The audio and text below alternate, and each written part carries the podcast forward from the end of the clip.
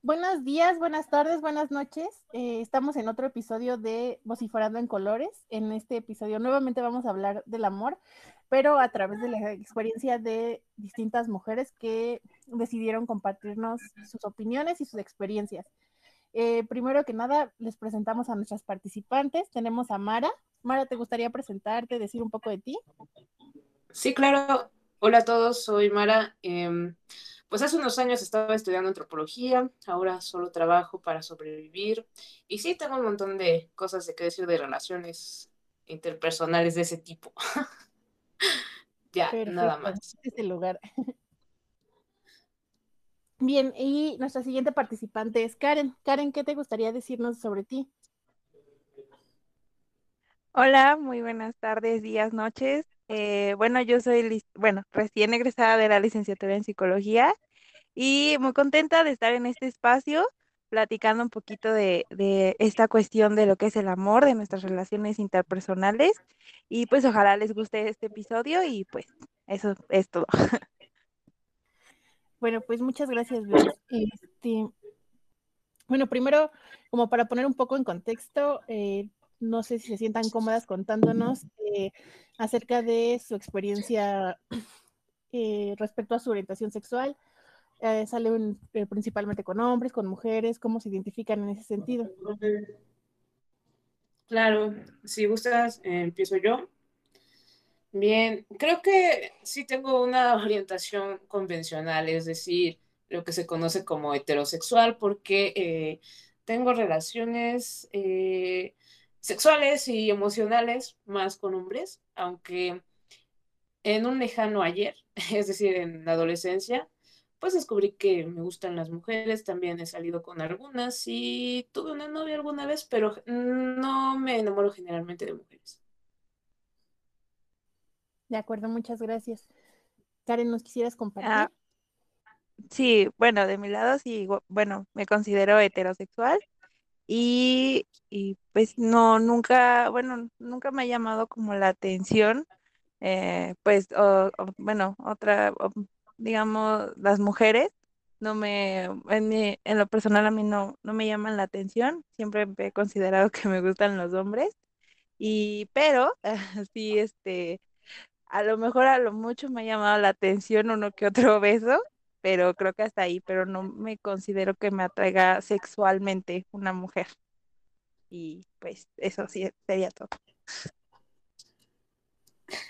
Bien, y una vez contado esto, cuéntenos cómo les va en el amor, en la heterosexualidad.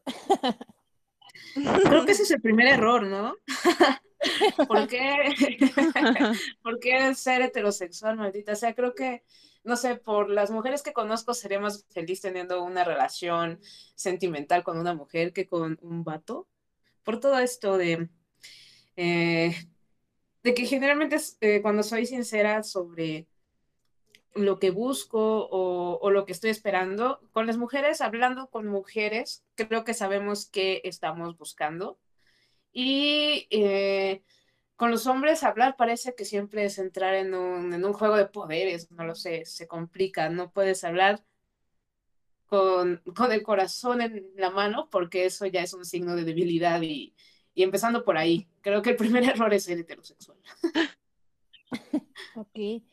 Este, sí, creo que en esa parte sí es, sí es como complicado porque, bueno, pues, bueno, sí, me puse a reflexionar eso porque tiene razón, bueno, desde mi experiencia, mm, eh, no, sé qué sea o a qué se deba, cada vez que, por ejemplo, atraigo a alguien o alguien me atrae, siempre es muy seco, siempre. O sea, no, no expresan sus emociones como lo que decía Elisa. Y este, soy Mara no, para el público. Ah, perdón. Y está esta parte de que no, este, no, no son expresivos. Entonces, y uno busca que sí lo sea. Bueno, en mi caso eh, en particular, yo sí busco que sea expresivo, que me demuestre, no sé, afecto, no sé. Yo soy más como de que te regalen como cartitas o que te, te den Amor detalles. romántico. Me- ajá, exactamente. Un poquito he caído en eso, pero, pero sí, o sea, siempre bu- busco eso, pero no sé por qué a lo mejor atraigo lo contrario. Y no sé, bueno, esa es una de, de, de mis preguntas. Pero, Qué una pero sí, pregunta, ¿no? ¿Por qué sí. traigo este tipo de hombres? Tenemos, ah, no es cierto, Ana y yo tenemos dos nombres y nos estamos llamando por el otro nombre. Ah, sí, es que se me olvidó tu, nom- el nombre que diste y lo saqué de aquí, de cómo te pusiste aquí Dije, qué y dije, ¿no? Mi nombre favorito. Ah, mm, pero ¿te gusta que te llamen de las dos formas, no, bebé? A mí, sí. Y a Karen, según yo, a Karen sí le gusta que le digan Karen, ¿no? Ajá, sí. No le gusta que le digan Ana, No. ni el otro, al cual no diré porque no le gusta. Ah, sí. Ese está prohibido. El prohibido. Bueno, este, bueno, entonces retomamos. Voy a retomar en la parte en la que Karen se preguntaba por qué atrae puro menso. Por favor, dime por qué. Bueno, ¿El eh, amor no es para mí, acaso? yo no nací para. Voy a editar esa parte y voy a ponerle esa canción. Ándale. Va, bueno, eh, voy a continuar. Este, bueno, yo cometí el gran error de preguntar, eh, o bueno, no el error, sino la descortesía de eh, preguntar como sus orientaciones y cómo les va en esta cuestión del amor sin presentarlo desde mí también, ¿no? Entonces, eh, yo mm, supongo que tengo una tendencia más hetero también. Mi vida he, he tendido a relacionarme sexoafectivamente con hombres y sexualmente también con mujeres, pero relaciones, digamos, ah, como tal, una relación en la que ambos establecemos límites y demás y va más allá del, del plano sexual o un intercambio amistoso, eh, pues solo, solo con hombres. ¿Y cómo me ha ido? Eh, pues mal, fin. ¿Por qué? Ah, Eh, hubiera estado chido tener aquí una lesbiana. Sí lo intenté, chicas, les prometo que intenté que hubiera como mucha diversidad, pero me estoy dando cuenta que mis círculos son como muy como yo, ¿saben? Sí, ¿no? De personas que valen verga en el amor. Ay, No era lo que me refería, pero gracias.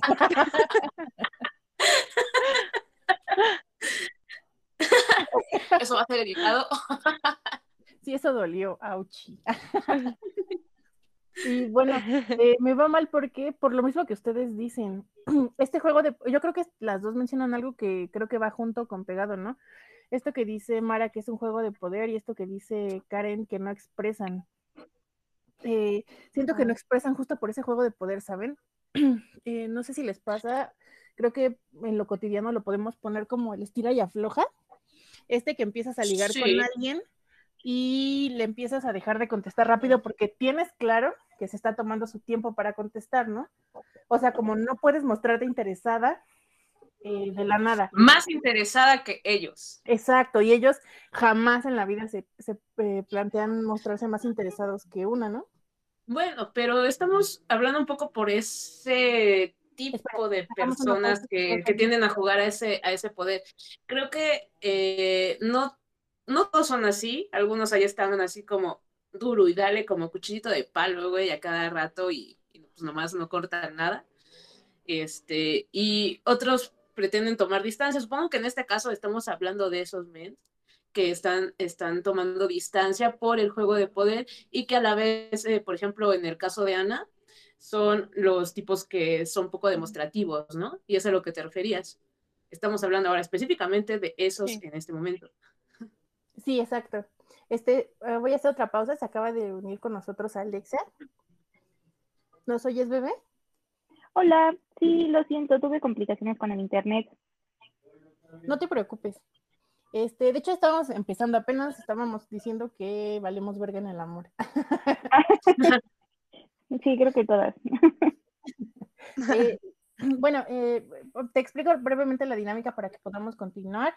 Eh, está, está ya siendo grabada la, la reunión y eh, les comentaba que si en algún momento alguien se desconecta o alguien más se une, voy a hacer una pequeña pausa para poder editar esa parte del video y como que en la edición pueda se- seguir fluido. podcast. Ok. Uh, llegó alguien más. Y, ¡uy! ya está Kiri. ¿Nos oyes, bebé? Sí, ya, ya, ya, las, ya las escucho perfecto. Qué hermoso. Ah, bueno, pues le- les, es- estaba explicando, eh, ya estamos todas las que íbamos a, a venir. Ale no se va a poder conectar porque está malita. Bueno. Sí. Pero, pero igual vamos a echar el chisme sabroso. y les decía que si en algún momento alguien tiene errores de conexión, se conecta o se desconecta, voy a hacer una pausa para poder editar eso y que después de la edición puedas escucharse el programa, digamos, de corrido. Ok. Y pues ya se está grabando, entonces piensen bien en lo que dicen. Ah, no es cierto. No, oblígame, perro. Ok. Y las presento, eh, pues Ana y, bueno, Karen y Kiri ya se conocen, fueron compañeras del mismo grupo. Eh, Alexa hola, es del siguiente grupo en el que estuve, también de la Hola. UAP de Psicología. Y Mara es una compañerita que conocí en un trabajo en, eh, en un call center. Y juntas somos todas las chicas súper poderosas. Y bueno, eh, de hecho, eh, tenía, tenía poco que habíamos empezado a grabar y les decía a Mara y a Karen que se pueden presentar y pueden dar la información de ustedes mismas o de las experiencias que nos quieran brindar, tanto como ustedes quieran, no tienen que ir a ningún punto en el que no se sientan cómodas. Eh, tenemos alrededor de 80 eh, gen- personas que nos escuchan, entonces todo lo que quieran compartir con 80 personas, eh, pueden, pueden sin problema reservarlo. Y si quieren contar algo y cambiar nombres o lo que sea, no hay ningún problema. Ok.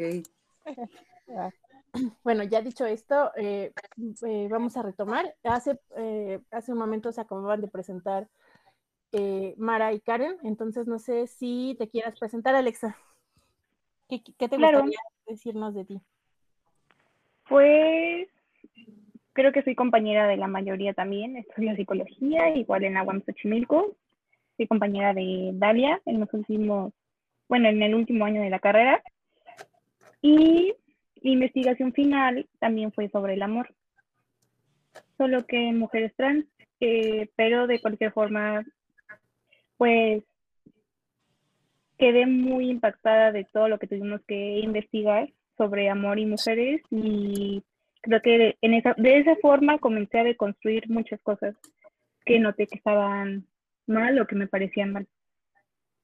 No es un proceso fácil, creo que para todas es súper difícil notar cosas y comenzar a deconstruirlas.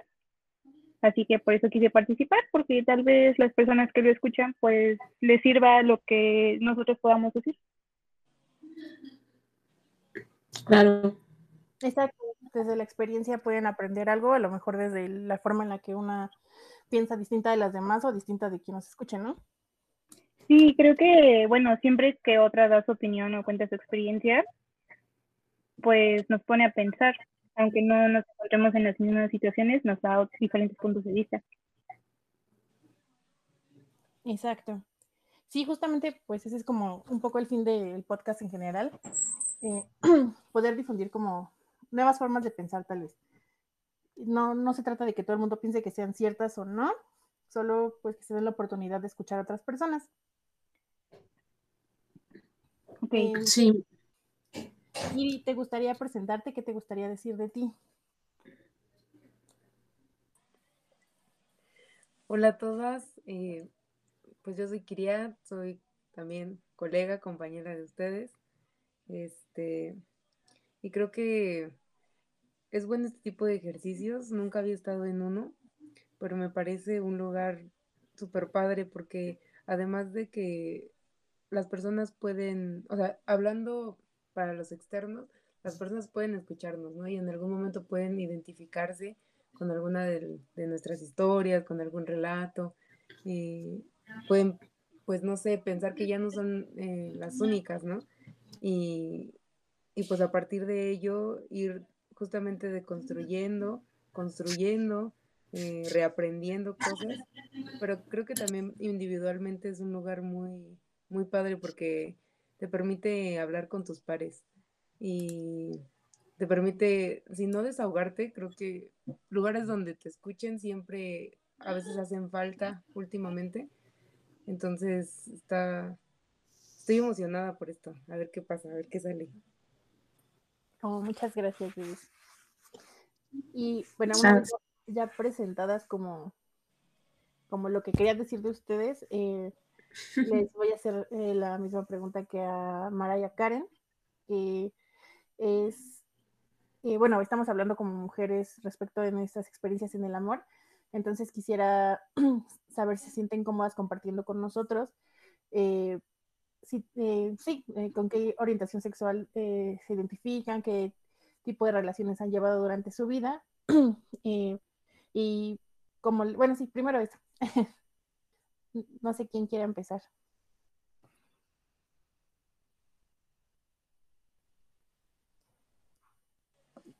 Yo empiezo.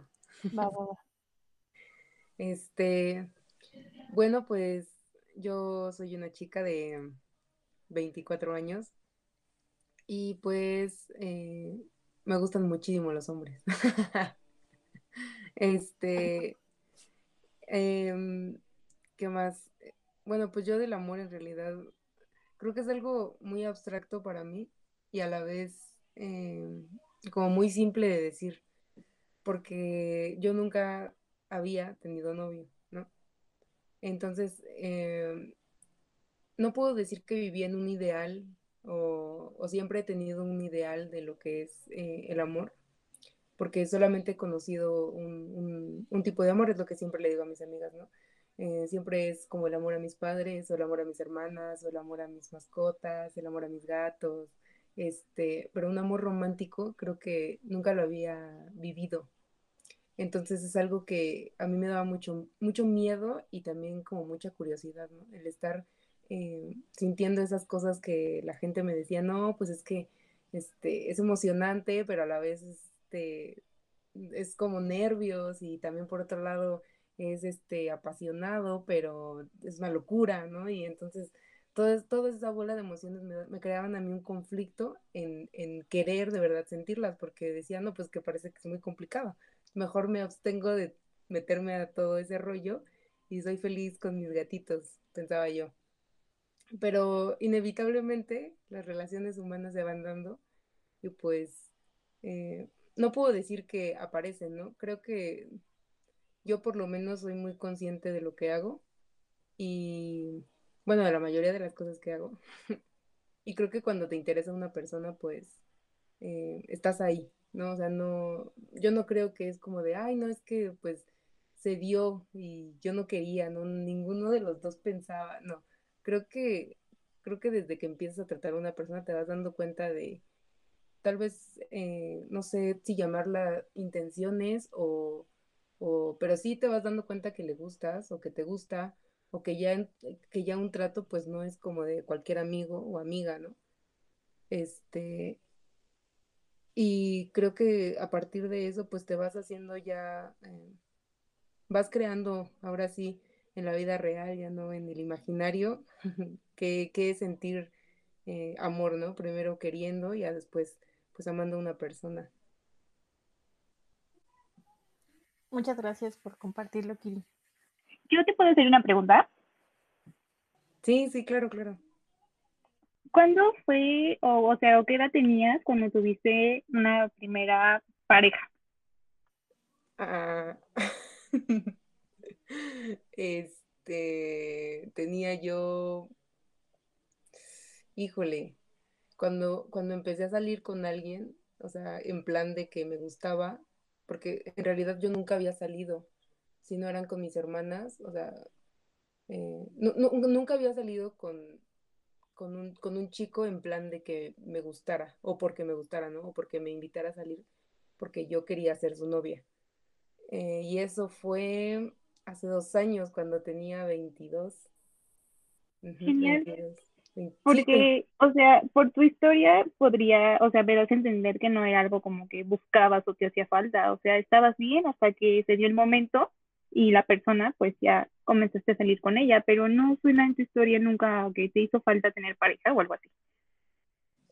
No, realmente no. Creo que, creo que sí, en, en eso tienes, tienes este, toda la razón. Yo no, no, o sea, no es algo que, que yo buscara. Creo que siempre me sentí muy completa. Eh, y por eso decía que soy eh, mayormente consciente de las cosas, de gran parte de las cosas que hago, ¿no? Porque cuando llegue este chico, pues eh, decido decirle que sí, ¿no? Decido acompañarlo, decido este, hacer muchas cosas que yo antes no hacía, que yo no quería hacer. Este, o sea, llega este chico y me doy como la oportunidad, me doy el momento, o sea, lo, lo, este, o sea, pues sí, ¿no? Lo busco, vaya, lo acepto. Entonces, este, sí, no, no es algo que, que yo estuviera anhelando. Qué bueno, creo que eso está súper cool, es una experiencia distinta. Sí, sí, de hecho sí. Este, y, y por eso digo que es como, como emoción, me daba como miedo, me daba como, como ahí el, el nervio, porque pues no sabía qué hacer, no sabía cómo actuar, digo, la gente me decía, no, pues que solo son amigos, ¿no? Y yo, pues sí, somos amigos, pero pues la neta sí me gustan, ¿no? Entonces, ¿qué hago? Este, y, y pues sí, o sea, en ese sentido, cuando digo se van dando las cosas, es porque pues tú las vas permitiendo, por lo menos yo las fui permitiendo, y se fue dando padre, se fue dando padre, con unas cosas ahí que, que todavía tenemos que arreglar, pero, pero creo que, creo que vamos por buen camino. Qué bien, me agrada mucho. Que te yendo Gracias. también. Alex, ¿a ti te gustaría compartirnos como tu experiencia, cómo te identificas, eh, bueno, cómo te sientes respecto de tu orientación sexual y qué tipo de relaciones has llevado durante tu vida? Sí, claro. Pues mm, por eso justo creo que me parece interesante la experiencia de Gaby. Bueno, de, ajá, de Y de- Gaby, por- porque yo comencé a tener novios, bueno, o sea, creo que muy, muy, muy joven, muy pequeña. Pero claro, o sea, va evolucionando, ¿no? Son como de manita, de cartita, o sea, eso era el concepto de tener un novio antes, cuando eres pequeña. Y así fue evolucionando, y pero no recuerdo haber sentido que me hiciera falta, sino que yo creía que lo tenía que tener. Y bueno, o sea, soy heterosexual, aunque se diga que la heterosexual, heterosexualidad es impuesta en la mayor medida, pero sí. Y yo actualmente me encuentro en una relación con mi pareja, llevamos 10 años saliendo. Actualmente ya vivimos juntos, pero pues con él em, he pasado partes de mi vida muy difíciles y teníamos 15 años cuando nos conocimos. Y yo ya había tenido, antes de conocerlo, bastantes novios mm, de manita. En realidad no era nada, nada sexual todavía. Así que sí, más o menos por ahí va mi historia de amor. Muchas gracias. Y bueno, ahora que nos pusieron un poco en contexto de eh, cómo han sido sus relaciones, también me gustaría preguntarles, eh, pues, cómo les va en el amor siendo mujeres que principalmente se sienten atraídas o se sienten completamente encantadas con los hombres.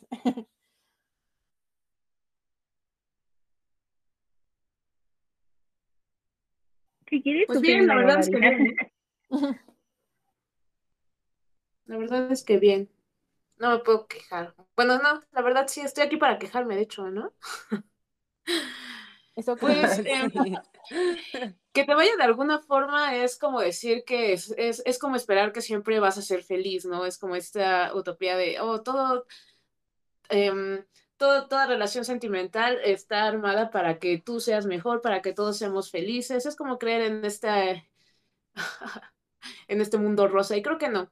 Una, una relación se construye y, y para construir algo siempre es difícil y siempre va a haber malos momentos esto sucede tanto en una relación como para ti mismo, ¿no? Vas a tener también finalmente buenas y malas relaciones.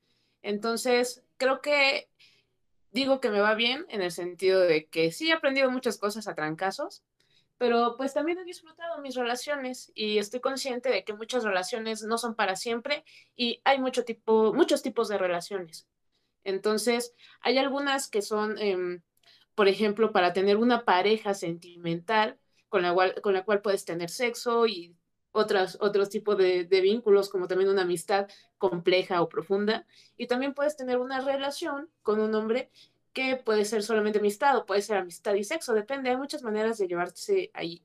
Entonces, eh, de entre todas esas maneras, creo que para bien y para mal, pues he pasado por algunas y, y sí, unas son malas por, por elegir malas parejas y eh, igual en, el tiempo pues han, han, ido cambiando y tanto aprendan, creo yo, y espero que aprendan tanto como yo de lo que llevamos a cabo, este, siga actualmente en pie o no. Gracias. Me, me parece interesante también esta idea de, de no idealizar, o sea, tenemos la idea de que una relación sana y como dice Mara, es, eh, es esto que te complementa, con el que estás bien todo el tiempo, pero bueno, creo que eh, se pueden tener altibajos, digamos, eh, no sé, de una forma sana o de una forma que no te esté rompiendo como persona, tal vez no esté rompiendo a la otra persona, ¿no? Eso me parece también eh, importante de, de, mencionar y de pensar. Sí, aunque, por ejemplo, con esto que dice Elisa, mm, me parece sí, que me parece que es muy importante porque también me puso a pensar que o sea, tienen razón en algún momento nuestros papás o las personas mayores cuando dicen, nunca acabas de conocer a una persona. Pues no, evidentemente nunca acabas de conocerla porque las personas cambian, evolucionamos, nuestros gustos son diferentes día a día y entonces eso a veces permite que la pareja pueda seguir o no, pero creo que lo más importante es que aprendamos de lo malo, lo bueno que nos pueda llegar a pasar en, dentro de una relación. Y ahorita, esto que comentan, por ejemplo, yo suelo platicar a veces con chicas más jóvenes que yo. No creen que tan jóvenes, bueno, yo tengo 25 años y con las chicas que platico han de tener 21 o un poco menos. Y hay, eh, comienzan a practicar otros tipos de relaciones que probablemente yo cuando tenía su edad no estaba pensándolo, ¿no? Como no, no nombrar exactamente a una pareja como tu novio o algo así, no ponerle nombre a salir con una persona, o, o que solo sea sexual o no, o solo disfrutar de la compañía del otro sin necesidad de nombrarlo, pero con acuerdos de fidelidad o no, varían varían mucho ya y eso me alegra, me alegra que, que busquen nuevas formas de estar bien. Sí, claro. Entonces, entonces creo que soy la más vieja de aquí. Entonces, tengo 29, ya estoy por cumplir 30. Oh, Dios mío. Me he dado tiempo, más tiempo de, de, ver cómo está este asunto. Entonces, hablo con la autoridad del fracaso. y bueno, más adelante ya veremos con qué. No, sin miedo al éxito, sin miedo al éxito. Este, pues justo eh, retomando esto que dice Mara y retomando eh, la experiencia de Alexa, eh, me parece que es otra cosa que también es interesante de pensar, ¿no? A fin de cuentas, eh, y que decía con, cara, con, cara, con Mara y con Karen hace un momento, ¿no? siento que mi grupo de amigos es, un, es muy como yo, entonces todas somos como mujeres eh, con tendencias hetero en, en, un rango generacional, ¿no? También es interesante pensar eh, que tal vez justo por estas características podemos tener más cosas en común eh, Y como dice Alexa, ¿no? Eh, pensar cómo, cómo, por ejemplo, yo me dedico mucho a pensar eso, cómo he cambiado yo la forma de relacionarme de acuerdo a lo que mi madre me enseñó, de acuerdo a lo que ella m- me dijo que eran sus prioridades y que yo, yo lo creo así, de acuerdo a las luchas que ella ha tenido, yo me puedo preocupar por tener ciertos otros tipos de violencia que ella logró, con, bueno, no tener más bien, por expulsar de mis relaciones ciertos otros tipos de violencia que ella logró expulsar. Eh, siempre, siempre pienso esto muy así porque eh, lo, lo decía en algún momento con alguna terapeuta. Mi abuela me narra como cuando ella era pequeña, ella viene de un pueblo muy pequeño en Hidalgo, eh, ella veía que sus padres se peleaban y se agarraban a golpes y ella eh, los veía regresar sangrando a su casa, ¿no? Y entonces mi abuela cuando se empezó a relacionar con, con hombres como sus parejas, tenía mucho miedo, eh, aunque, aunque estaba muy chica cuando empezó a, a relacionarse con hombres, tenía mucho miedo y tenía muy claro, creo yo, que no quería violencia física en sus relaciones. Y logró que sus relaciones o la relación de más tiempo en su vida no tuviera violencia física. Y entonces creo que porque ella pudo conquistar esa, esa eh, meta que ella quería, esa prioridad que ella tuvo en sus relaciones, mi madre no tuvo que preocuparse porque hubiera violencia física en sus relaciones. A lo mejor mi, mi madre se preocupó porque no hubiera violencia económica o algún tipo de violencia más más, perdón, eh, emocional.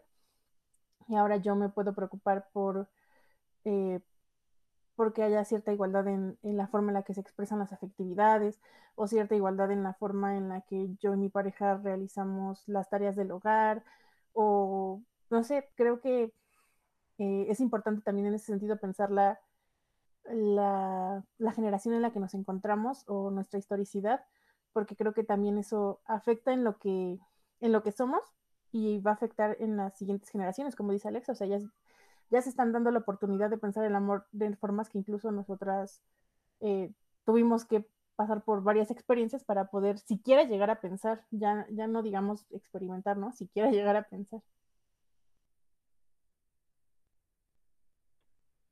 Claro, tienes razón. Y justo ahorita que lo mencionas, esto de los padres, es tan complicado porque, por ejemplo, es interesante que hayas narrado que tu abuela percibía violencia doméstica en su hogar y ella decidió que no lo quería vivir. Y entonces ahí rompió un patrón, decidió no normalizar algo que en realidad sí estaba normalizado y simplemente creó, literalmente creó, construyó otro tipo de, de pensamiento dentro de su familia futura. Mi mamá, por ejemplo, es alguien que sí sufrió violencia dentro de su matrimonio, pero no violencia física, era más violencia económica y psicológica. Sin embargo, parecía de momento que mis abuelos, bueno, a mí siempre me pareció de momento que mis abuelos no eran violentos entre ellos. Eso pensé, hasta que después me di cuenta que tal vez sí violencia psicológica, porque mi abuela tenía que estar de, cierta forma como sometida a las dec decisiones que tomara mi abuelo. O sea, ella no, no podía tomar decisiones. Sin embargo, ella, las mis dos abuelas, tanto de papá como mamá, fueron cabezas de familia. O sea, fueron, fueron el sostén económico de la familia. Así que eso me parece interesante. Y, y mi mamá, por otro lado, bueno, no sé qué les decían a ustedes sus madres cuando empezaban a, ir a la escuela y a la secundaria, en la adolescencia, pero a mí mi mamá me decía que buscara personas que fueran güeras y que fueran, que tuvieran dinero. o sea, era algo muy clasista, como si, como si mi única opción fuera aprovechar que mi condición de ser mujer para conseguir una pareja que pudiera mantenerme. O sea, ese tenía que ser mi objetivo. Ya después me di cuenta que eso no me, definitivamente no me estaba funcionando porque las parejas con las que estuve no, no era realmente feliz, ¿no? Por estar buscando algo que alguien más te está diciendo que busques. Pero eso no lo piensas en ese momento y lo piensas mucho después. Me gusta que ahorita las nuevas generaciones en verdad se cuestionan, se cuestionan hasta lo que les están enseñando en ese momento. O sea, yo en ese momento no me atreví a cuestionar lo que me estaban diciendo. Sin embargo, ahora que yo escucho mucho a ciertas chicas, las escucho cuestionarse, cuestionar a su madre, cuestionar, no, pero ¿por qué me dices eso? Eso está mal, eso, eso es machista, o sea, y eso, no sé, me llena de, hasta me pone la piel chinita, me llena de alegría escucharlas ser la nueva revolución, ser lo nuevo y me alegra formar parte de ello.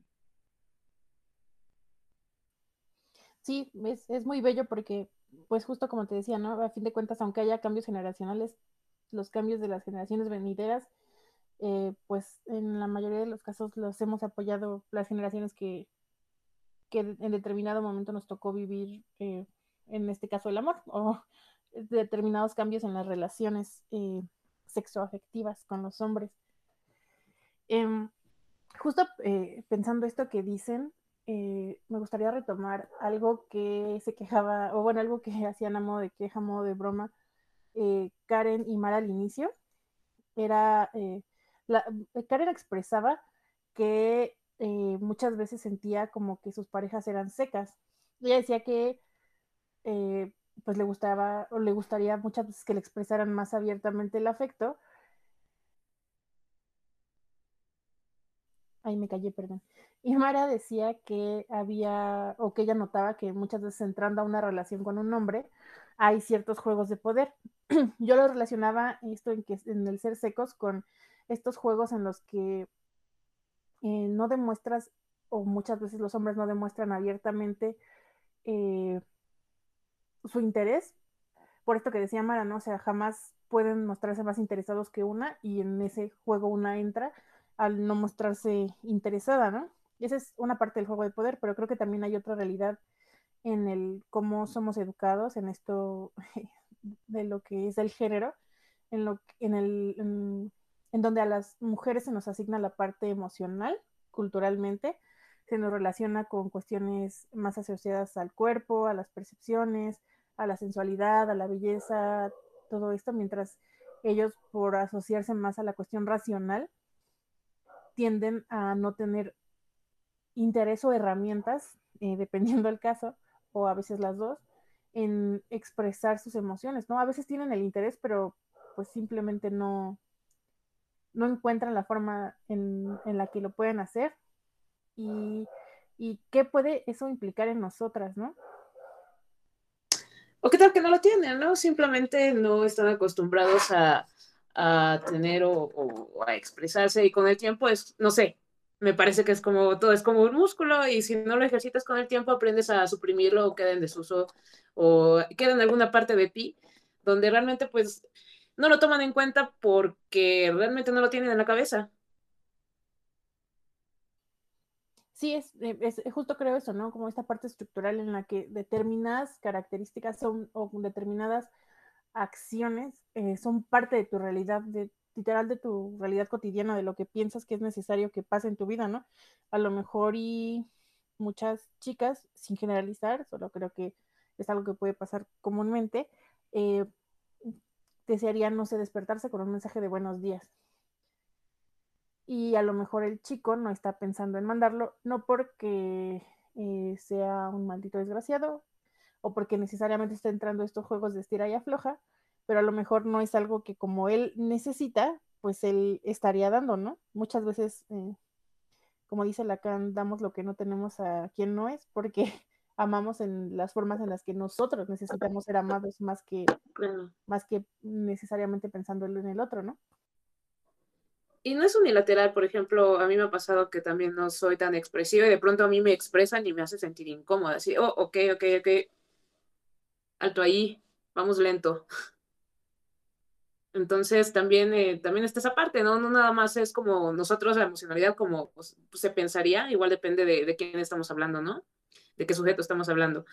Pero no todo el tiempo son las mujeres esperando, quizás hay casos donde ellos también esperan y no sé, tampoco estamos ahí como para, para suplir ciertas ah, necesidades afectivas cuando la relación, por ejemplo, puede ser puramente sexual o amistosa, eh, por ejemplo.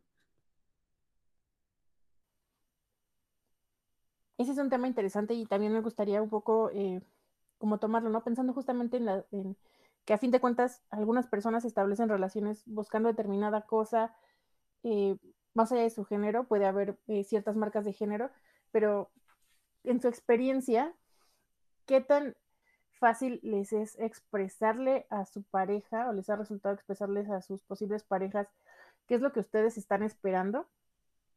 ¿Qué tan fácil les ha sido que que él los escuche o cuántas veces han quedado calladas y por qué.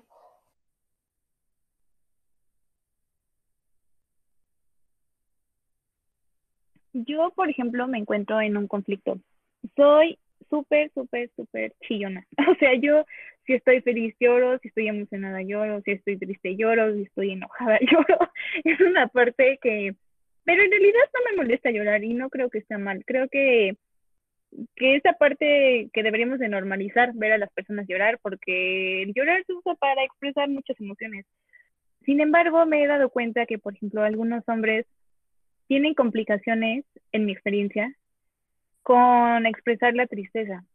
Muchas veces la expresan en manera, en forma de enojo.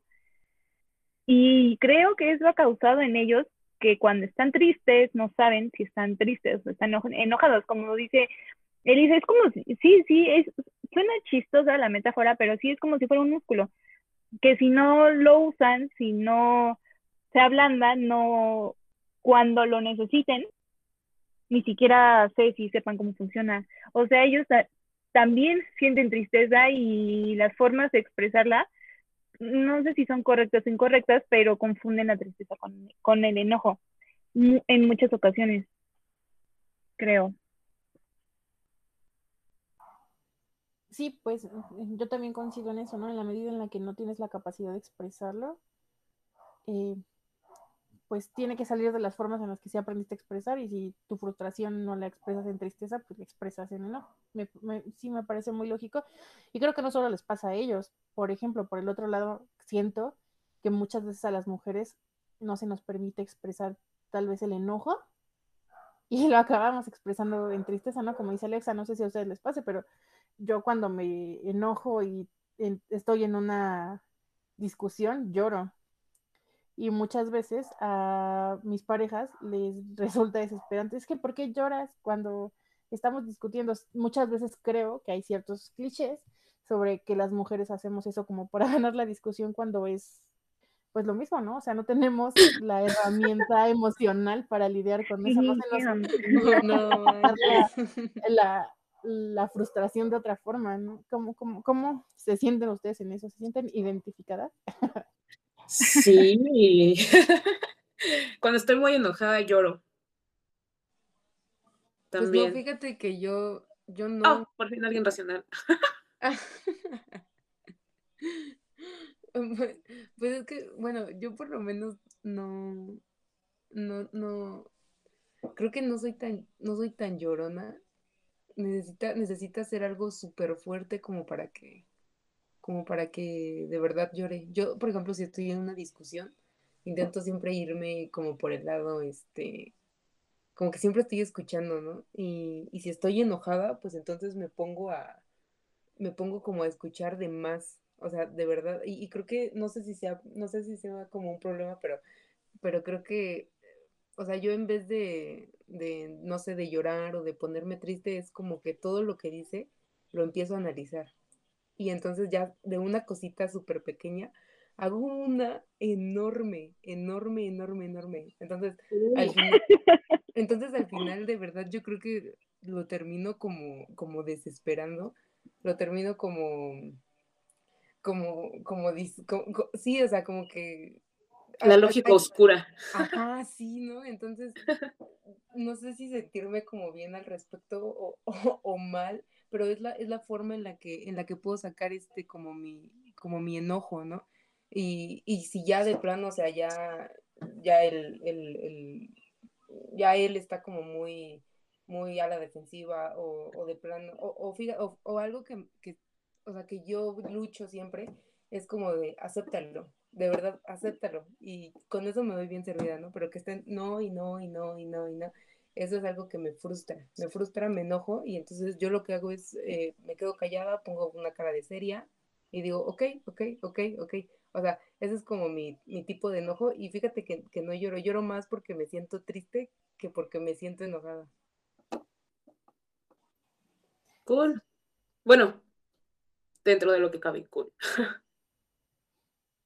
Pues creo que está cool en la medida en la que te puede funcionar, ¿no? O sea, y si a Pues veces... de la diversidad de, de cómo se expresa. Exacto, exacto. Creo que Alexa había levantado su manita. Ay, perdón. Sí, no, para los chicos que escuchan este podcast, si nos ven llorar, no se desesperen, relájense, no pasa nada, no, no lo inter, no lo sobreinterpreten, no estamos llorando por, por algo sumamente malo, déjenos expresar cualquier emoción que sintamos, no lo tomen, no lo tomen a mal, no lo tomen como chantaje, relájense, solo es una expresión de emociones. Claro, y, y a lo mejor si te saca mucho de onda, igual y puedes preguntarlo, a ver, ¿por qué estás llorando? Pero, pero fíjate que algo, algo que es súper curioso, yo por ejemplo empecé a salir con, con, con mi novio y este, pues todo eran rosas, ¿no? Y felicidad, y arcoíris, unicornios, ¿no? Este, algodones de azúcar. Pero pues, este, bien, bien lo dijo esta, bien, bueno, bien lo dijeron ambas, ¿no? Está Alexa y Elisa, que pues en una relación hay altos y bajos. O sea, no siempre va a ser como el cuento de hadas y tampoco, o sea, no, no va a ser este, una marea súper intensa, ¿no? Em, pero algo, algo que sí, o sea, tengo que como que reconocer es que, es que sí hay como chicos que, que si te ven llorando es como de, o sea, eh, o sea, ahorita que dijiste tú, no se desesperen, déjenos, este, expresarnos. Creo que sí hay, este, hay chicos que, que te preguntan, oye, este, a ver, ¿y por qué lloras, no? Y ya, y ya te, te escuchan y ya como que, o sea, puede ser que no sea la primera, ¿no? Pero justo porque creo que estamos en la etapa de estar como conociendo a la otra persona, eh, es, y, esto de, de no, de no conocer esa, esa, esa, esa faceta o sí, de no conocer como esa reacción que tiene la otra persona, a veces te puede destantear. Y pues yo, yo lo que sí intento es como ponerme mucho en, en el, en el lugar de, de él. Y, pues yo no sé si esté bien o esté mal, pero pues sí, o sea, somos personas súper diferentes, somos personas así, o sea, polos completamente opuestos, y sé que por algo funcionamos, ¿no?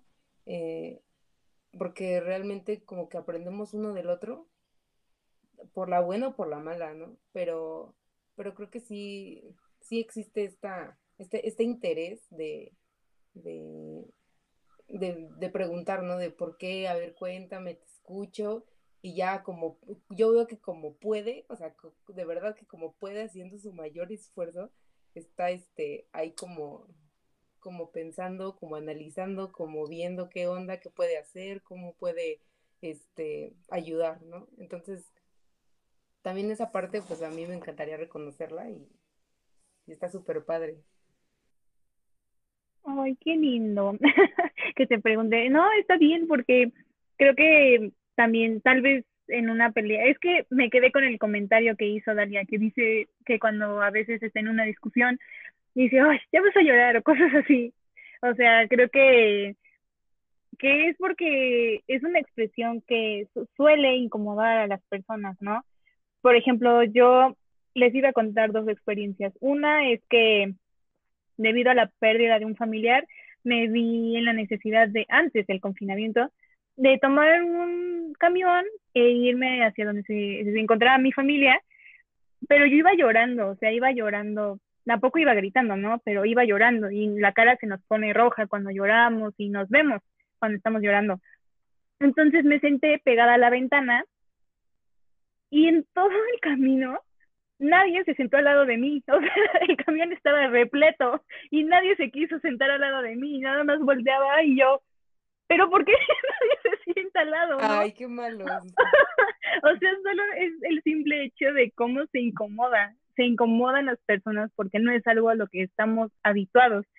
Esa es una. La otra es que si bien el llanto sirve para expresar, creo que cualquier emoción, o sea, en la que tú sientas, ¿no?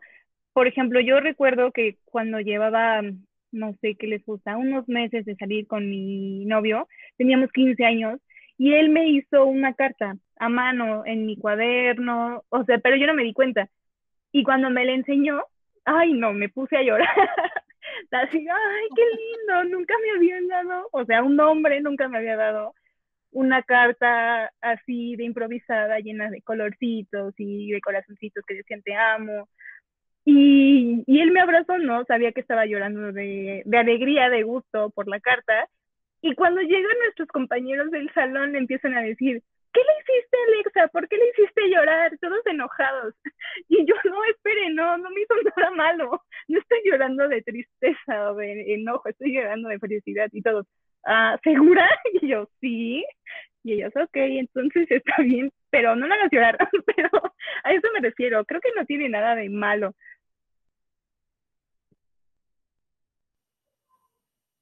Sí, pues creo que también está como la magia, eh, como decía Mara, ¿no? Así se expresa la diversidad, en tratando de entender que cada quien ha desarrollado las herramientas que ha podido desarrollar para, para lidiar con sus emociones, ¿no? Y creo que, eh, igual como decían, ¿no?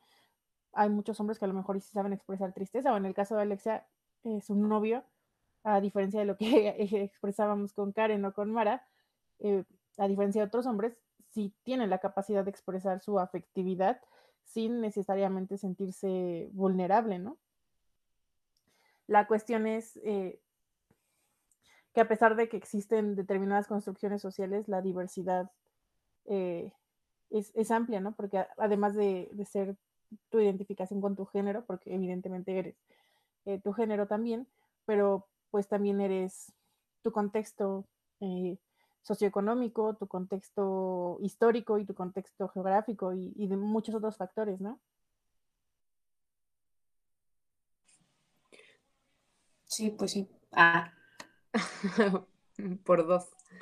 No, pues yo creo que, yo creo que esto que dije, que dices, Dalia, tiene, tiene muchísimo sentido y creo que, ay, creo que es como, si no es la base, es uno de los puntos así como de, de quiebre, ¿no? Em, esto de esto que dijiste, ¿no? Que cada uno tiene, pues tiene su historia, eh, se formó conforme al contexto, eh, sí, o sea, socioeconómico, cultural, este, o sea, desde cómo te enseñaron a, a, lavarte las manos hasta cómo te enseñaron a decir gracias, salud, este, a comer, ¿no? A sentarte. Eh, creo que todo eso, ay, o sea, y ahorita que lo estoy, lo estoy como que pensando y, analizando, pues pega súper duro porque pues cuando estás ya compartiendo todo eso con otra persona se hace más evidente. Y, y entonces es cuando, cuando yo te podría decir, ¿no? Como cuando salgo de mi burbuja y digo, wow, esperen, esto yo no lo sabía, esto yo no, a mí no me lo habían enseñado, esto yo no lo conocía, este, y hay cosas que definitivamente cuando te las topas dices, esto no lo quiero, eh, qué bueno que no lo conocí antes, como cosas que dices, órale, qué chido, ¿por qué no lo conocí antes? ¿No?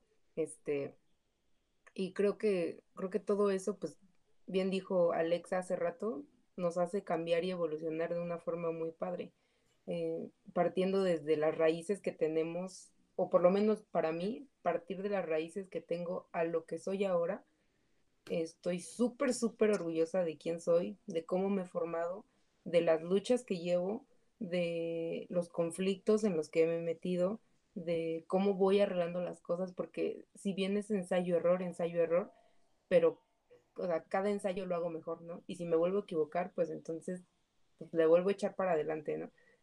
Hay momentos en los que sí, de plano digo, no, ya no quiero, ya no, o sea, ya como que le estoy pataleando para, para salir, pero pues es bien padre que tienes ahí quien, quien te impulsa, quien te dice ánimo, o sea, quien te da la mano, quien se tira contigo para pasar el rato, ¿no?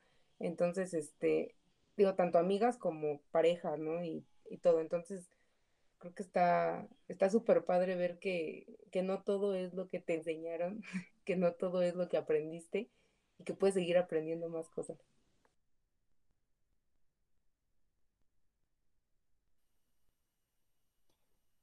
Sí, creo que es bello. eh, justo creo que es, es, es eso, el, aprender realmente la diversidad y el aprender de, incluso de tu propia experiencia. Eh, me parece eh, muy bello y quisiera retomar esto que dices, de que estás muy orgullosa de tus luchas, de tus errores, de lo que has hecho y de lo que sigues haciendo. Y, y creo que también eso es importante, ¿no? Porque creo que a veces en el discurso del amor eh, o romantizamos o satanizamos todo. eh, y creo que somos y las personas y nuestras parejas pueden ser eh, y nuestros amigos y todos podemos ser lo bueno que hacemos y lo malo que hacemos, ¿no? Y a fin de cuentas también las experiencias que tenemos son lo bueno, lo malo, lo que nos costó y lo que fue fácil y disfrutable, ¿no? En ese sentido me gustaría como preguntarles a- si alguien, si me pudieran cada una mencionar como una cosa bonita o muy bella que les ha dejado el, eh, su experiencia con las relaciones afectivas, exafectivas y una cosa pues fea o que tuvieron que aprender por la mala, ¿no? ¿Quién quiere empezar? Pues, por ejemplo, am, creo que de lo que más me ha gustado que he aprendido en eso es eh, hacer un equipo. Porque bien, tú estás acá en el ruedo, en la vida cotidiana, tratando de ponerte retos y cumplirlos. Y pues, en mi caso, por ejemplo, a- al menos hablando por mí, en, en la mayoría de mis retos he estado sola, claro, con, con ayudas que no podría negar, pero eh, generalmente eh, pues ando como sorteándomela sola. Entonces, por ejemplo, cuando viví con alguien, Ujú, cuando ya estaba ya casi casi firmando acta de matrimonio, ah, pues eh, de lo que, de lo que él me planteaba era, vamos a hacer un equipo donde eh, mejoremos ambos y mejoremos, y mejoremos cada uno en las cosas en las que nos gustan, ¿no? O sea, algo que nos beneficie a los dos y también algo que nos beneficie individualmente. Por ejemplo, eso es algo que rescato y que digo, va, va, me, me agrada esa idea del amor. El amor es construir algo que nos alimente a ambos y nos alimente vi- individualmente. Y es construir, o sea, sobre todo esa palabra construir. El amor es construir. Eso es lo que me deja. Y algo feo, si lo puedo decir de una vez. No, creo que Sí, no sí. puedo. No, sí. La buena y la mala juntita, sí. La mala y la mala. Va. De una vez. Algo malo. Bueno, creo que son, son vicios de, de ser creado en este tipo de sistema. En, por ejemplo, que he detectado ciertas constantes eh, en las relaciones que he tenido. No sé si solamente soy yo, no sé si es el, el grueso de los hombres, sin albur. nah. Y ah, no podría ser eso lo malo, ¿no?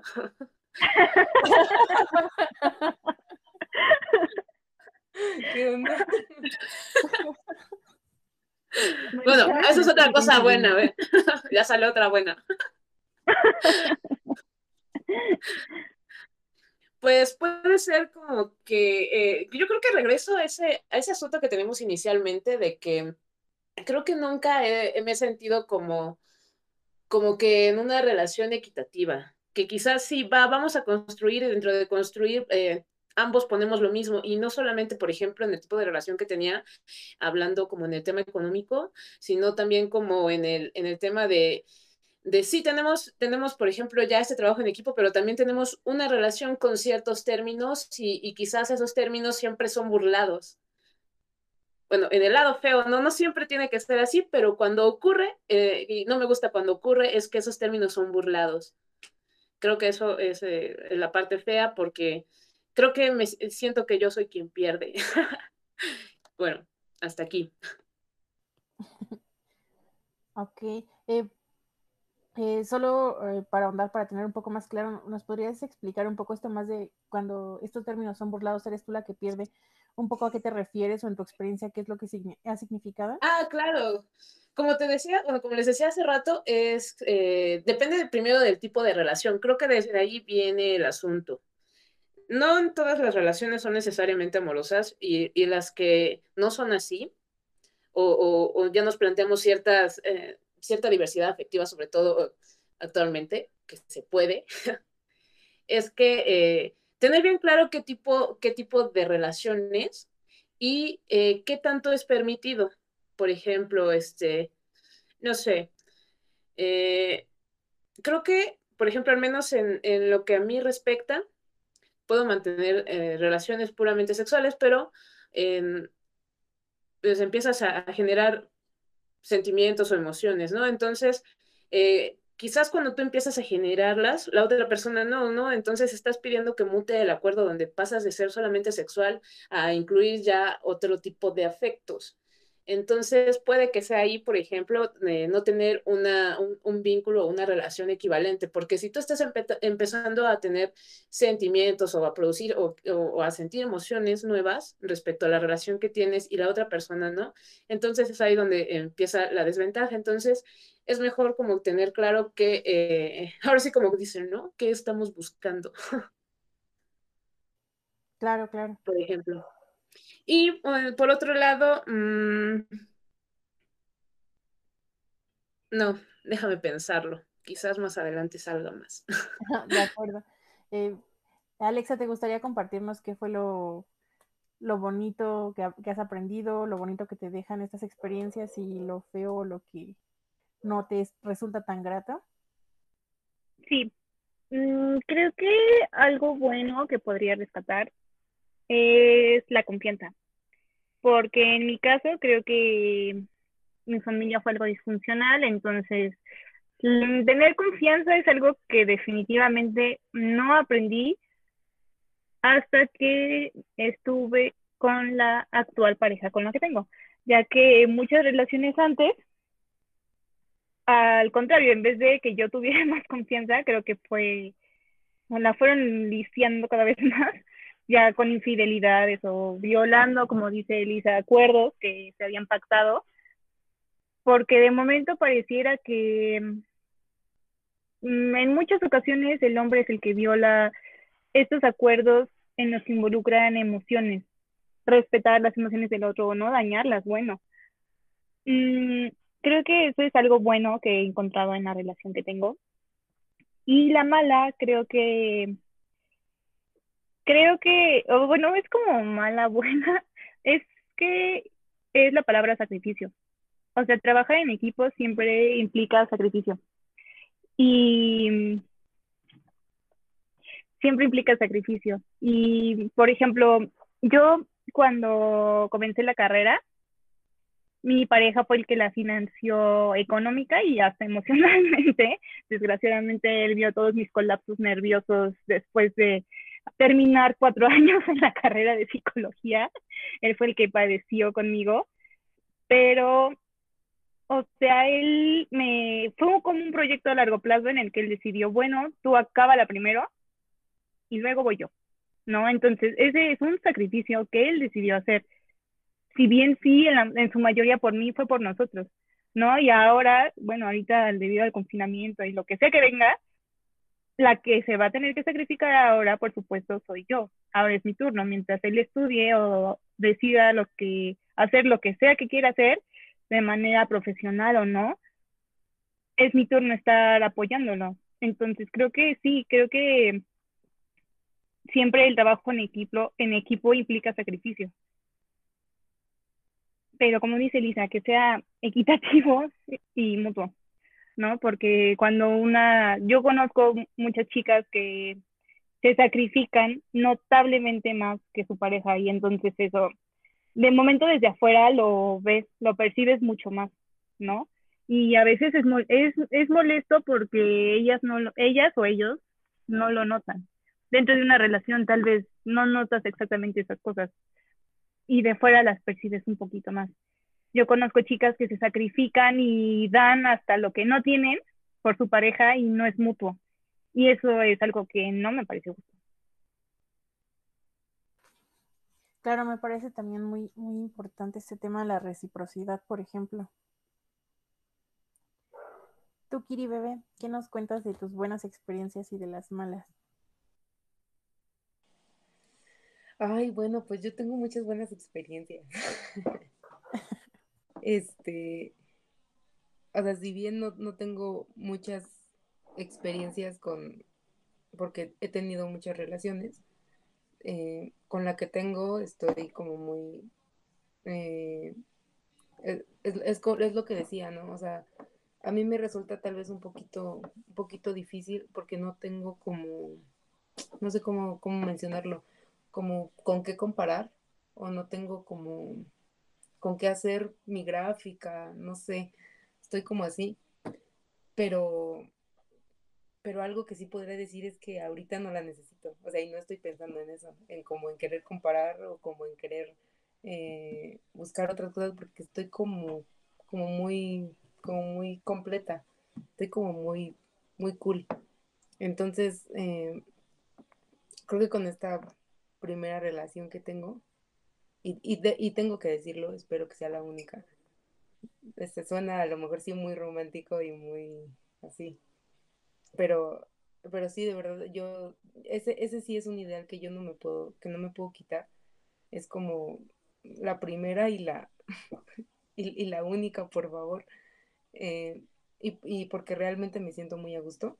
Este, creo que esta parte de conocer a la, a la otra persona, el que, el que esa persona te conozca, o sea, que, que sepa cómo eres, que sepa cuando estás como molesta, que sepa cómo arreglar las cosas, eh, que siempre esté como, como buscando eh, cómo, mejorar, eh, ver que si en algo la regó, entonces para la otra lo hace de una forma diferente porque no te quiere lastimar, creo que me quedo con todo eso bonito que tengo. Y una de las cosas que sí he, he aprendido como a la mala es, es que no siempre es lo que uno espera, no siempre es lo que uno anhela, lo que uno quiere. Literal, una vez le dije, es que yo quiero que me digas esto y él me dijo, pues es que no te lo voy a decir, o sea, no, no me puedes obligar, no puedo eh, o sea, no puedo decirte lo que quieres escuchar porque no es así, porque yo no lo pienso así, ¿no? Y entonces fue cuando dije, pues sí tiene razón, o sea, no puedo como manejarlo a mi gusto y hacerlo a mi talla. Entonces, creo que eso es algo que me ha costado un poquito de trabajo porque pensaba que porque una persona está enamorada tiene que hacerlo todo a gusto de otra, ¿no?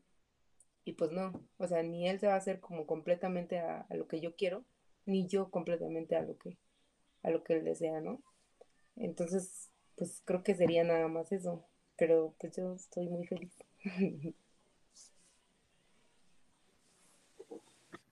Qué bueno escuchar eso.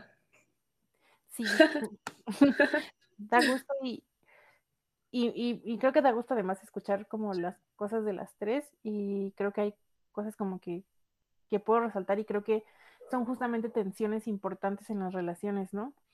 Esto, por ejemplo, de lo que dice Mara sobre los acuerdos, porque creo que la forma en la que ella lo planteó es, sí, muchas veces los, eh, en este caso hombres, porque estamos hablando entre mujeres que tendemos a relacionarnos sexoafectivamente con hombres, eh, eh, pueden romper estos acuerdos, como decía Alexia, más en términos sentimentales, ¿no?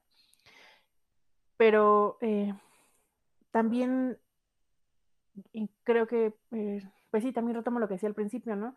Creo que es una atención importante porque también, como dice, quería, pues no siempre, aunque tengamos el acuerdo, va a venir en la forma en la que queremos, porque pues cada quien ama en las condiciones que puede amar, como decíamos, de acuerdo a eh, la capacidad emocional que tiene, cómo lo ha venido ejercitando, cómo ha venido expresa, eh, expresándolo durante toda su vida. Y y creo que eh, el secreto, o bueno, creo yo en lo personal, que el secreto está como dice Alexia, ¿no? En, en, la reciprocidad. Creo que si entendemos que en la medida en la que nos esforcemos por ser claros para establecer acuerdos, eh, a veces suena, no sé, es que suena, suena incluso antirromántico, ¿no? Esto de vamos a hablar acerca del dinero. Pero, por ejemplo, en este caso es una cuestión económica la que nos plantea Alexia, pero es una cuestión económica que fue clara, explícita y en ese sentido los dos se sienten cómodos con ese acuerdo y sienten que es recíproco para ambos. pero, y son antirromántico, ¿no? Es que entre parejas no se habla de dinero. O suena antirromántico que le digas, la verdad es que creo que muchas veces nos cuesta, por ejemplo, estaba hablando ayer con un amigo y me decía que su novia le había preguntado si le gustaba una amiga suya, una amiga de él. Y que le dijo que como para qué, no, no me acuerdo qué dijo, pero le dije eh, que era muy desagradable, que, ah, no, que no le gustaba, que para nada. Le dije que era muy desagradable a veces, eh, que uno se da cuenta de cosas que evidentemente son ciertas, evidentemente son ciertas y que a lo mejor no tendría que haber ningún problema porque, digo, hay personas más o menos celosas, que creo que es algo que también se tendría que platicar o trabajar. Eh, pero en general creo que la realidad es que no podemos evitar que nos guste, por ejemplo, alguien más, ¿no?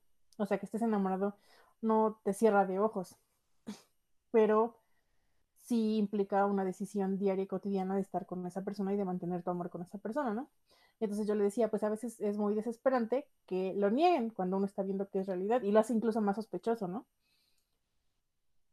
Y él me decía, sí, pero como para qué pregunta eso. Y también es real, ¿no? O sea, uno también tiene que aprender que hay cosas de las que no quiere saber la respuesta y que en realidad no van a afectar como tu relación, ¿no? Entonces, eh, en ese sentido, creo que, bueno, yo, yo, o para mí significa volver al punto inicial, ¿no? A, a, la claridad, o sea, ¿qué acuerdos tenemos? ¿Qué tan consciente soy de que a le pueden gustar otras personas y qué tan claro hemos tenido el que me siento más tranquila si me expresas que te gusta alguien más, porque sé que te gusta, lo estás reconociendo, como dice Kirias, lo estás aceptando, y eh, también soy consciente de que a pesar de que te guste, pues estás tomando la decisión de estar conmigo, ¿no? O a lo mejor, y la verdad es que prefiero no saber, prefiero no saber, pero si prefiero no saber y prefiero que nunca me lo digas, pues también implica que una se apegue un poco al acuerdo de no lo voy a preguntar. Alexa levantó la, ah, la mano y luego vamos con Kiri. Creo que es muy interesante esto que estás diciendo porque creo que los acuerdos de fidelidad se tienen que acordar, bueno, tal vez no cuando llevas como un día de relación, ¿no? Pero sí se van acordando algunas cosas implícitas y otras sí mucho más explícitas. Mm, ¿Dónde están los límites? Pero creo que mm, es peligroso porque si bien acordamos un acuerdo de fidelidad, la línea entre lo que llaman tóxico los jóvenes de hoy, que en realidad son conductas violentas, prefiero, yo preferiría ese término, con lo que es un acuerdo de fidelidad es muy delgada. O sea, yo no puedo, como mujer, no puedo prohibirle a mi pareja que tenga amigas, ¿no? Pero creo que tal vez... Ah, no se puede. bueno, o sea, no se puede, seguro. bueno, o sea, pero creo que hay otras cosas que, que sí sí, por ejemplo, o sea, yo no, yo en lo personal, mi novio yo me he fijado cómo ve a otras chicas y gracias a, bueno, no soy muy creyente, pero gracias a Dios, no, no, no tiene una mirada lasciva, no es una mirada pervertida, no, no incomoda, ¿no? A otras personas. Chicas, sobre todo, por supuesto, yo noto su mirada porque soy demasiado observadora, y entonces si pasa una chica súper linda en minifalda, los dos volteamos a verla y no me enojo, ¿no? O sea, eso no me parece algo molesto. En nuestro acuerdo de, de fidelidad, él podría violarlo si va y le pide su número, ¿no? Y platican. O sea, tal vez ese ya es para nosotros un límite que no, que no deberíamos de cruzar porque al igual a él tampoco le gustaría que yo lo hiciera. Pero de eso a que yo pueda platicar con otros chicos que son mis amigos por WhatsApp, Facebook o cualquier red social, es algo que no le tendría que molestar, ¿no? Y es, es muy, muy importante ser claros y notar estas conductas que pueden ser demasiado controladoras o invasivas de tu pareja, ¿no?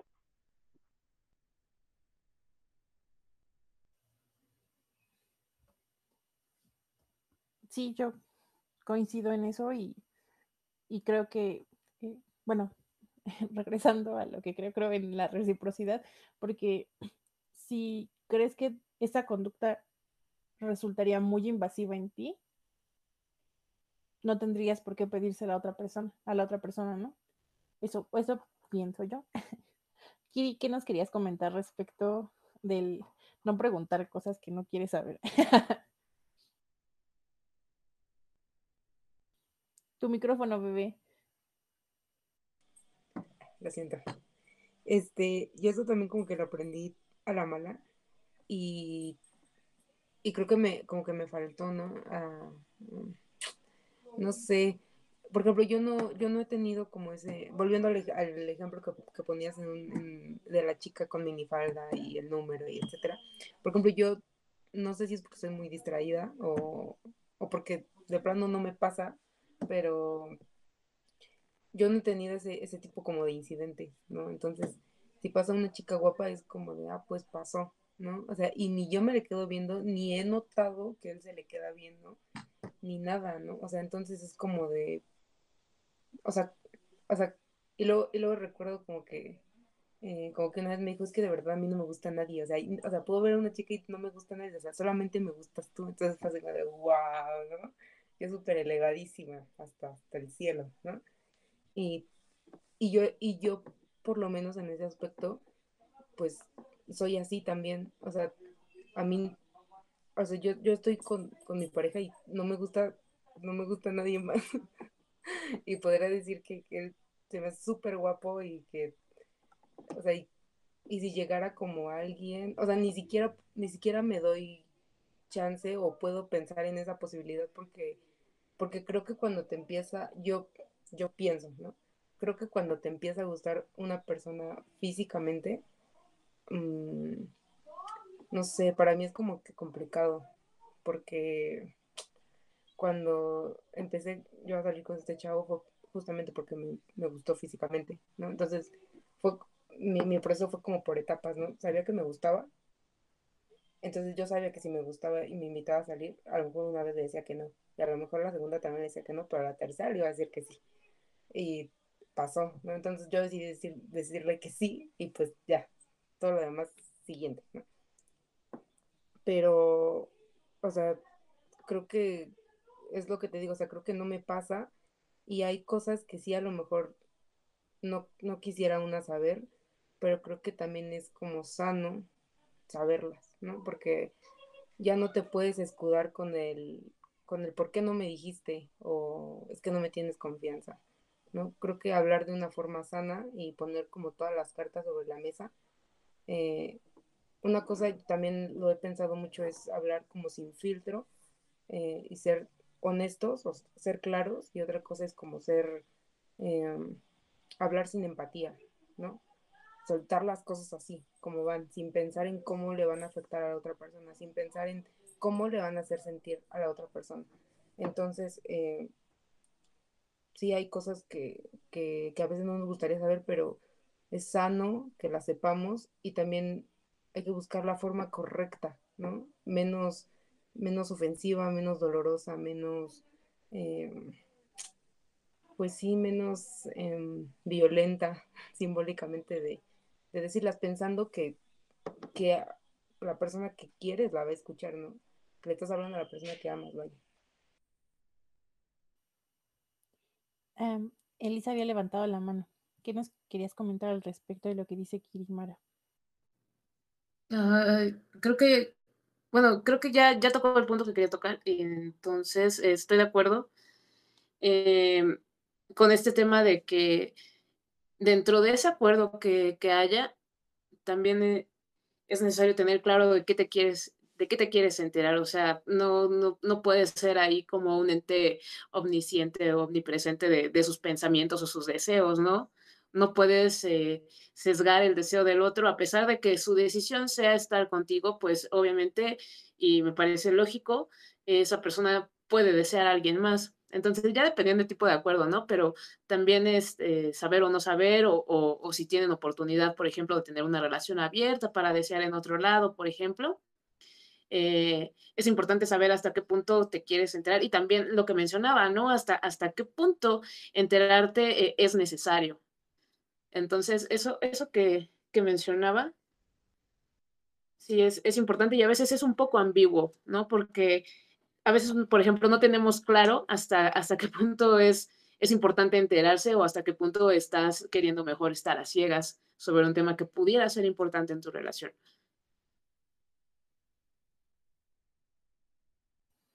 Mm, sí, creo que es mm, eh, otra de las tensiones interesantes, ¿no?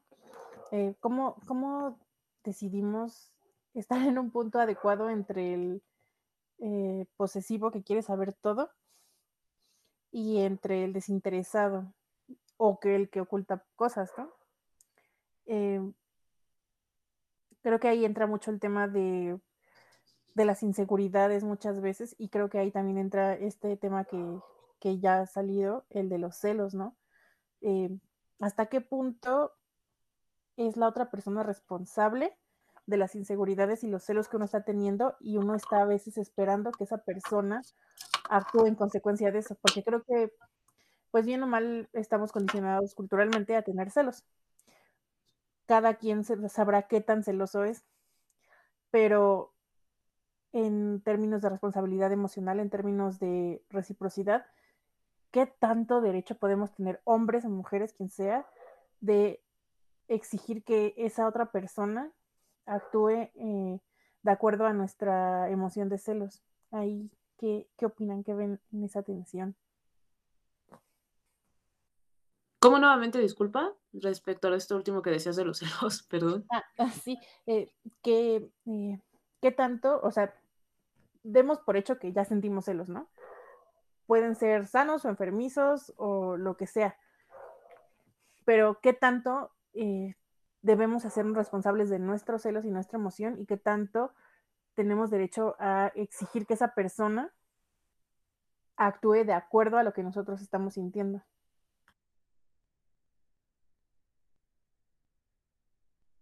Ah, gracias. Bueno, eso creo yo está relacionado con dos cosas con la confianza y con la seguridad propia. Entonces, si, tienes claro o te han demostrado o eh, en, qué sentido o hasta qué punto eh, o por qué están contigo, em, hay que, no lo sé, no sé cómo expresarlo, pero por ejemplo, podemos poner un caso concreto para saber, por ejemplo, evaluar un ejemplo de cuándo los celos son o no. Yo creo que en, ninguno, en ningún grado los celos pueden, pueden ser eh, benignos. Más bien es que te das cuenta de que están rompiendo una, una parte o de, ese acuerdo del que se estaba hablando, en donde ya te está afectando porque... Eh, a medida que te das cuenta te afecta, ¿no? Entonces, si te afecta, o, lo estás rompiendo tú, o no fuiste clara desde un principio, o, él, o en este caso que es él, para nuestro caso, eh, realmente está por fuera de lo que se había planteado. Por ejemplo, en, no sé, el hablar con una amiga muy seguido, ¿no? Si tienes suficiente confianza, sabes que puedes, que los hombres también pueden tener mejores amigas o pueden estar en constante comunicación con una mujer sin que necesariamente haya ahí un orden sexual o, de deseo, ¿no? Espero, creo yo, porque a mí me pasa que también tengo amigos con los que me relaciono mucho, que no necesariamente eh, hay una tensión sexual o un interés sexual en ello. Y creo que de su parte tampoco. Entonces, si, si saben que tienes ese tipo de relaciones con otros y que no significa que estés priorizando esa relación, dándole ya un papel de sentimental o amoroso sobre la relación que ya tienes con alguien, pues, por ejemplo, ¿en dónde caben los celos ahí? Entonces ya, empezamos a hablar del otro punto, ¿no? De, eh, eh, de la inseguridad, de la falta de seguridad en uno mismo. Bueno, si ya si ya este, te dijeron que eres tal o cual de importancia en, la vida de esta persona, entonces, ¿para qué poner eso en entredicho? O bien, mediante ese ejemplo, está demostrando que no, ¿por qué? ¿En qué términos? Entonces, sí, es estar a cada rato como eh, viendo que embone esto, ¿no? Creo que eh, son cosas que se pueden corregir y, y que no siempre todo tiene que ser miel sobre hojuelas, donde nadie siente celos, donde, oh, si tú eres solamente para mí, yo soy solamente para ti, y todo el resto del mundo no existe. Eh, no necesariamente es así, porque en cualquier momento a uno se le va a antojar a alguien y, y uno puede decidir ir o no por ello. no tiene nada de malo desear a otros, más bien lo importante es aquí la decisión que tomes respecto a eso, ¿no? Alexa, cuéntanos qué nos quieres compartir. Mm, Coincido con Elisa, pero creo que es, mm, creo que es mucho más complicado de lo que, es más de lo que yo me puedo alcanzar a imaginar. He revisado eh, varios escritos de diversas autoras feministas que deciden hablar sobre los celos y siempre están incluidos en la parte de violencia. O sea, plantean los celos como algo, algo que no es, no es normal y que bajo ninguna circunstancia digamos que está bien, ya que es una forma de violencia que se ha llegado, que es aceptable hoy en nuestros días. Es violencia normalizada. Sin embargo, coincido con Elisa cuando decimos, bueno, si él está platicando mucho y todo el tiempo con una chica y allí va días y días, aunque seas amiga y tú la conozcas, ¿no? Tal vez no puedes evitar que despierte ese sentimiento de ¿por qué no? o de qué platican o qué, qué, está pasando. Uh, no sé, pero no sé qué tanto afecte en eso tu inseguridad o, o la seguridad que tienes en tu relación. No sé, creo que es, creo que es muy complicado y no sé, creo que yo he visto a muchas parejas que sí tienen como celos enfermizos. Por ejemplo, conozco a un, una un joven que es profesor y su novia se enoja si le habla a estudiantes mujeres. Y él como, a ver, o sea, en mi salón hay jóvenes y, y chicas de las que yo soy profesor, no puedo evitar no hablarles, ¿no? O cuando salgamos del salón, cuando me preguntan algo, ¿qué le voy a decir? No, no, no, no, no, no, no me puedes hablar porque soy mujer. Pues no, o sea, creo que eso es, ese, por ejemplo, es un, desde mi punto de vista, es un ejemplo de celos enfermizos. Y, pues no sé, uno que está normalizado, creo que es, por ejemplo, esta cuestión del celular y de las amigas, pero creo que es muy complicado, no sé, yo no he llegado como a alguna resolución de eso es complicado. Yo, yo coincido en que es complicado y eh, ahorita te doy la palabra aquí, bebé. yo, yo también coincido en que es complicado y es que, eh, como decía, no hay varias tensiones.